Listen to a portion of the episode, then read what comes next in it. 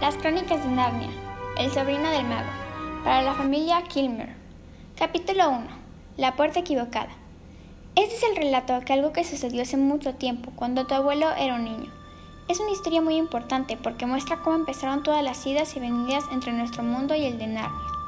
En aquellos tiempos, Sherlock Holmes vivía aún en la calle Baker y los Bastable buscaban tesoros en Lewis Road. En aquellos tiempos los niños tenían que llevar un rígido cuero almidonado a diario y las escuelas eran por lo general más desagradables que hoy en día. Aunque las comidas eran mejores y en cuanto a los dulces no quiero ni contarte lo baratos y deliciosos que eran, porque solo conseguiría hacer que te, se te hiciera la boca en agua en vano. Y en esa época vivía en Londres una niña llamada Polly Plummer. La niña vivía en una de las viviendas que pegadas unas a otras formaban una larga hilera. Una mañana, mientras estaba en el jardín trasero de su casa, un niño se encaramó desde el jardín de un lado y sacó la cabeza por encima del muro. Polly se sorprendió mucho porque hasta aquel momento no había habido niños en la casa continua. Únicamente el señor Ketterley y la señora Ketterley, que eran hermanos y solteros, algo mayores ya, y vivían juntos. Por ese motivo, la niña alzó la vista llena de curiosidad. El rostro del niño desconocido estaba mugriento y no podría haber estado más sucio si el muchacho se hubiera restregado las manos en la tierra y después se hubiera puesto a llorar y a continuación se hubiera secado el rostro con las manos. Al decir verdad, aquello era casi exactamente lo que había ocurrido. Hola, saludó Polly. Hola, respondió él. ¿Cómo te llamas? Polly, dijo ella. ¿Y tú? Digori. Vaya, qué nombre más gracioso, comentó Polly. No es la mitad de gracioso que Polly, replicó él. Sí que lo es, dijo Polly. No, no lo es, protestó Digori. Por lo menos yo me lavo la cara, dijo Polly. ¿Qué es lo que deberías hacer, especialmente después de... Allí se detuvo. Había estado a punto de decir después de haber lloriqueado, pero pensó que no resultaría muy educado. Pues sí que lo ha hecho. ¿Y qué? repuso Digori con una voz mucho más alta, igual que un niño que se siente tan desgraciado que no le importa quién sepa que ha llorado. Y tú también llorarías, prosiguió, si hubieras vivido toda tu vida en el campo y hubieras tenido un pony, un río al fondo del jardín y de repente te hubieran traído a vivir un agujero repugnante como este. Londres no es un agujero, replicó Polly muy indignada. Pero el niño estaba demasiado exaltado para prestarle atención y siguió hablando. ¿Y si tu padre estuviera en la India? ¿Y si hubieras venido a vivir con una tía y un tío que está loco? Dime tú, ¿a quién le gustaría? ¿Y si el motivo fuera que tienen que cuidar a tu madre? ¿Y, y tu madre está enferma? ¿Y se fuera, se fuera a morir? En aquel momento su rostro se alteró totalmente como sucede cuando intentas contener las lágrimas. No lo sabía, lo siento, se disculpó Polly humildemente. Y a continuación, puesto a que apenas sabía qué decir y también para desviar los pensamientos de Digori hacia temas más alegres, preguntó: ¿De verdad está loco el señor Ketterley? Bueno, o está loco, dijo Digori, o algo raro pasa. Tiene un estudio en el desván y la tía Letty dice que no debo subir allí jamás. De entrada, eso ya parece sospechoso y además hay otra cosa. Siempre que intenta decirme algo a la hora de las comidas, porque jamás habla con mi tía, ella siempre lo hace callar diciendo, no molestes al niño, Andrew. O estoy segura de que Digori no quiere oír hablar de eso. O también, ¿qué te parece, Digori? ¿No te gustaría salir a jugar al jardín? ¿Qué clase de cosas intenta decirte? No lo sé. Nunca ha llegado a decirme nada.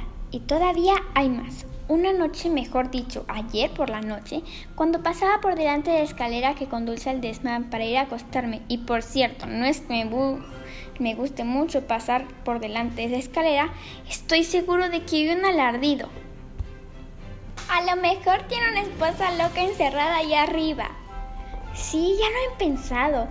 O quizá es falsificador de billetes. O tal vez de joven fuera pirata como aquel que sale al principio de la isla del tesoro y ahora se vio obligado a esconderse de sus antiguos camaradas. ¡Qué emoción! exclamó Polly. No sabía que tu casa fuera tan interesante. Quizá tú la encuentres interesante, le funfuñó él, pero no te gustaría si tuvieras que dormir allí. ¿Qué te parecería permanecer, despierta en la cama mientras oyes los pasos del tío Andrew avanzando sigilosamente por el pasillo hacia tu habitación? Y tiene unos ojos horribles. Y así fue como Polly y Diggory se conocieron, y puesto que acababan de empezar las vacaciones de verano y ninguno de ellos iba a la playa aquel año, se veían casi a diario. Sus aventuras se debieron en gran medida a que fue uno de los veranos más lluviosos y fríos que había habido en muchos años, y eso los obligó a realizar actividades en el interior. Se las podría llamar exploradores caseras. Resultaba maravilloso lo mucho que se puede explorar con el cabo de una vela en una casa grande en una hilera de casas. Hacía tiempo que Polly había descubierto que si se abría cierta puertecita en el desván de su casa, se encontraba el depósito de agua y un lugar oscuro detrás de él al que se podía acceder trepando con cuidado. El lugar oscuro era como un túnel largo con una pared de ladrillos a un lado y un tejado inclinado al otro, y el tejado había unos pequeños retazos de luz entre las tejas de la pizarra. Aquel túnel no tenía suelo, había que pisar de viga en viga y entre ellas no había más que una capa de yeso. Si la pisabas, esta cedía y te precipitabas a la habitación situada debajo. En aquel trozo de túnel que había junto al lado del depósito, Polly había acondicionado la cueva del contrabandista y había subido pedazos de cajas viejas de embalaje y las sillas de cocina rotas y cosas por el estilo, y lo había esparcido todo de una viga a otra para crear un pedazo de suelo. Allí guardaba un cofre que tenía distintos tesoros, un cuento que estaba escribiendo y por lo general también unas cuantas manzanas. A menudo había bebido en aquel lugar alguna que otra botella de gaseosa de jengibre, y las botellas viejas contribuían a dar un lugar de aspecto a una cueva de contrabandistas. A Digori le gustaba bastante la cueva, a pesar de que Polly no le permitía ver el cuento, de todas formas, él se interesaba en explorar. Oye, le dijo un día, ¿hasta dónde llega este túnel? Quiero decir, ¿acaban de terminar tu casa? No, respondió Polly. Las paredes no llegan hasta el tejado. Sigue adelante, no sé hasta dónde. Pues en ese caso podríamos ir de un extremo a otro de toda la idea de las casas. Pues claro, asintió ella. Y espera, ¿qué? Podríamos entrar en las otras casas. Sí, y nos encerrarían por ladrones. No, gracias. No te pases de listo. Pensaba en la casa situada al otro lado de la tuya. ¿Qué le pasa? Pues está vacía. Papá dice que ha estado vacía desde que llegamos aquí. En ese caso, supongo que deberíamos echar un vistazo, dijo Digori. Estaba mucho más entusiasmado de lo que reflejaba su comentario, pues desde luego pensaba, igual que habrías hecho tú, en todas las razones por las que la casa habría permanecido vacía durante tanto tiempo. Lo mismo le sucedía a Polly. Ninguno de los dos mencionó la palabra encantada, y ambos pensaron que una vez hecha la sugerencia no podían echarse atrás. ¿Lo intentamos ahora? preguntó Digori. De acuerdo. No tienes que hacerlo si no quieres, indicó él.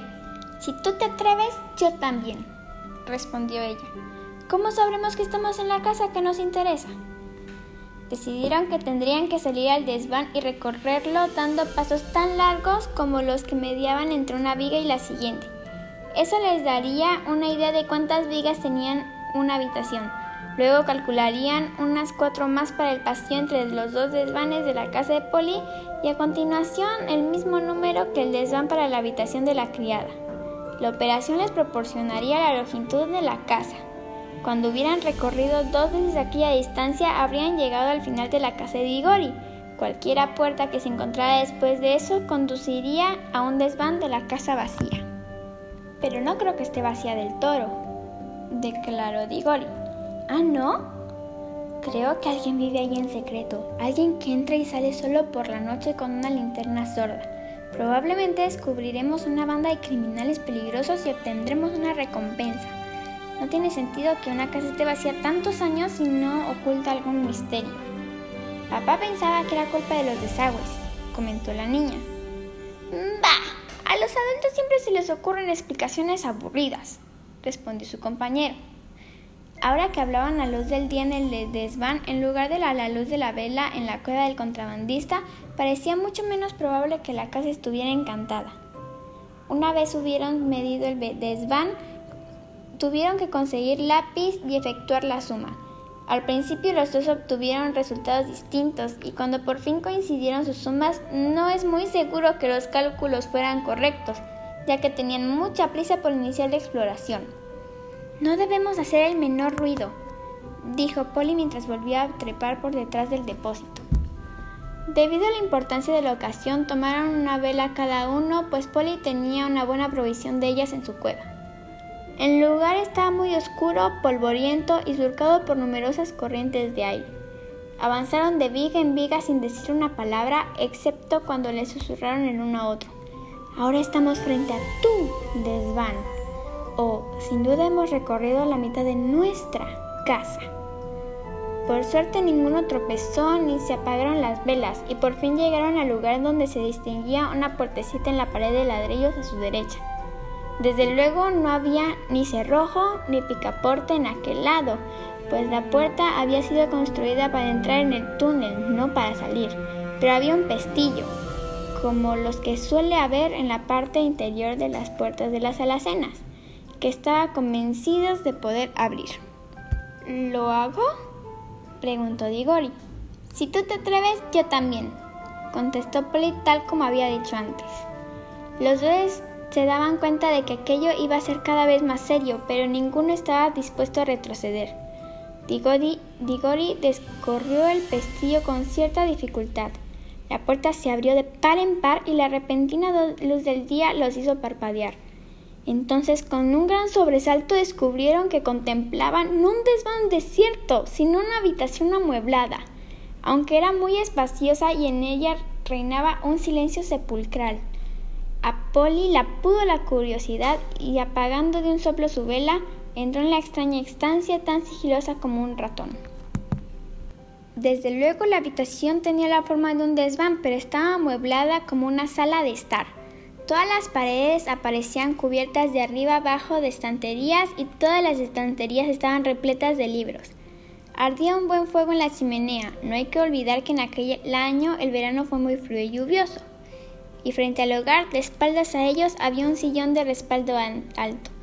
Entre el sillón y Polly, y ocupando casi toda la parte central de la habitación, había una mesa enorme llena de toda clase de cosas libros, cuadernos en blanco, frascos de tintas, plumas, lacre y un microscopio. Sin embargo, lo que la niña se fijó primero fue en una bandeja de madera de un rojo brillante que contenía unos anillos. Estaban dispuestos de dos en dos, uno amarillo y uno verde, y después un espacio y luego otro amarillo junto al verde. No eran mayores que cualquier anillo corriente, pero resplandecían de tal modo que era imposible no verlos. Eran los objetos más hermosos y brillantes que uno puede imaginar, y si Polly hubiera sido algo más pequeña, sin duda habría corrido a meterse uno en la boca. La habitación estaba tan silenciosa que advirtieron inmediatamente el tic-tac del reloj, y no obstante, tal como descubrió entonces Polly, tampoco permanecía en silencio absoluto. Sí, un débil, muy, muy, muy, muy débil zumbido, y si las aspiradoras ya se hubieran inventado para aquel entonces, Polly había pensado que se trataba del sonido de uno de estos aspirando a mucha distancia, varias habitaciones más allá y unos cuatro pisos más abajo. No obstante, era un sonido más agradable, mucho más musical, aunque tan débil que apenas se oía. Todo va bien, aquí no hay nadie, dijo Polly a su compañero volviendo la cabeza por encima del hombro.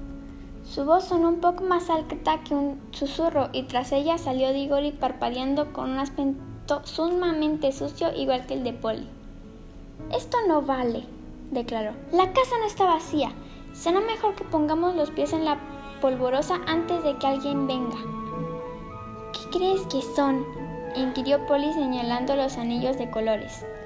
Está bien, vamos, dijo Digori. Cuanto antes. No llegó a terminar lo que iba a decir, pues en aquel momento sucedió algo.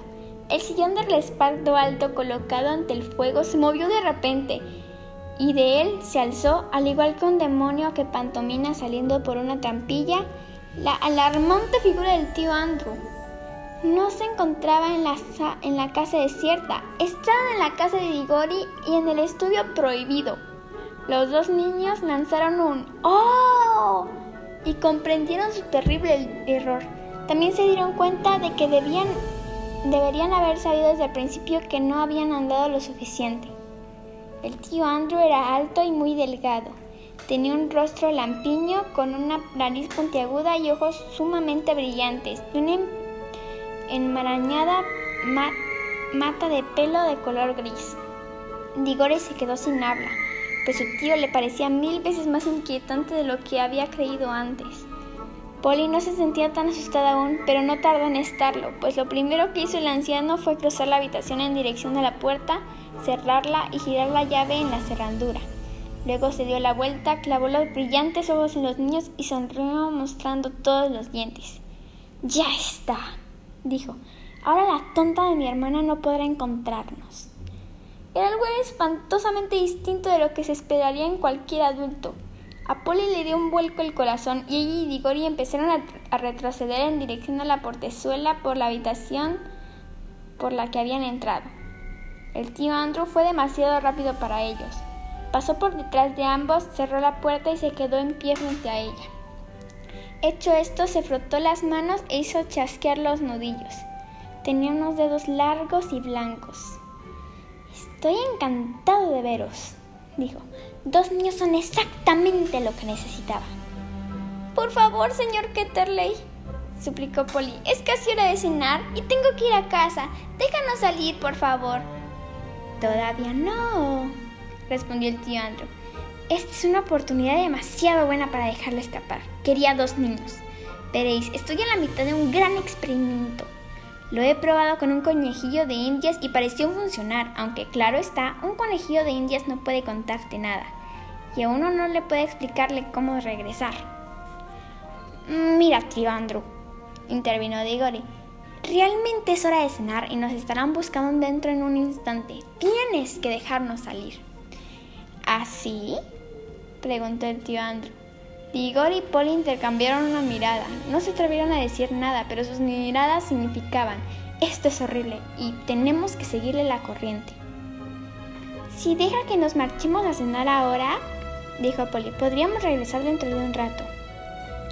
Ya, pero ¿cómo sé que vais a volver? inquirió el tío Andrew con una astuta sonrisa y a continuación pareció cambiar de idea. Bueno, bueno, si realmente tenéis que marcharos, supongo que debéis hacerlo.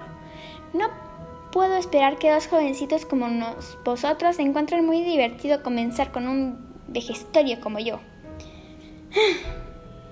Suspiró y siguió diciendo, no tenéis ni idea de lo solo que me siento a veces. No importa.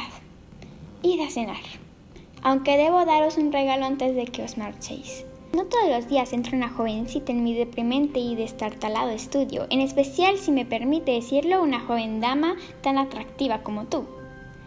Polly empezó a pensar que después de todo el anciano no estaba tan loco. ¿Te gustan los anillos bonita? ¿Quieres uno? preguntó el tío Andrew a Polly. ¿Se refiere usted a esos amarillos y verdes? preguntó ella. Son preciosos. Los verdes no, advirtió el tío Andrew. Me temo que no te puedo regalar los de color verde. Sin embargo, me encantaría darte uno de los anillos con todo mi cariño. Ven y pruébate uno. Polly ya casi había superado el miedo y estaba segura de que el anciano caballero no estaba loco y desde luego existía algo extrañamente atractivo en aquellos brillantes anillos. Se acercó a la bandeja. Vaya, dijo, aquí se oye más el zumbido es casi como si lo produjeran los anillos. ¡Qué ridícula idea, chiquilla! respondió el Andrew con una carcajada. Sonó como una carcajada muy natural, pero Digori había visto una expresión ansiosa casi codiciosa en su rostro. ¡Polly, no seas tonta! gritó. ¡No los toques! Demasiado tarde. Exactamente mientras lo decía, la mano de la niña fue a tocar uno de los anillos y al instante sin un centelleo, ni un ruido, ni la menor advertencia, Polly desapareció. Tigor y su tío estaban solos en la habitación. Si quieres escuchar la segunda parte y no perderte ningún capítulo, no te olvides de suscribirte a los cuentos de Zuka. ¡Nos vemos!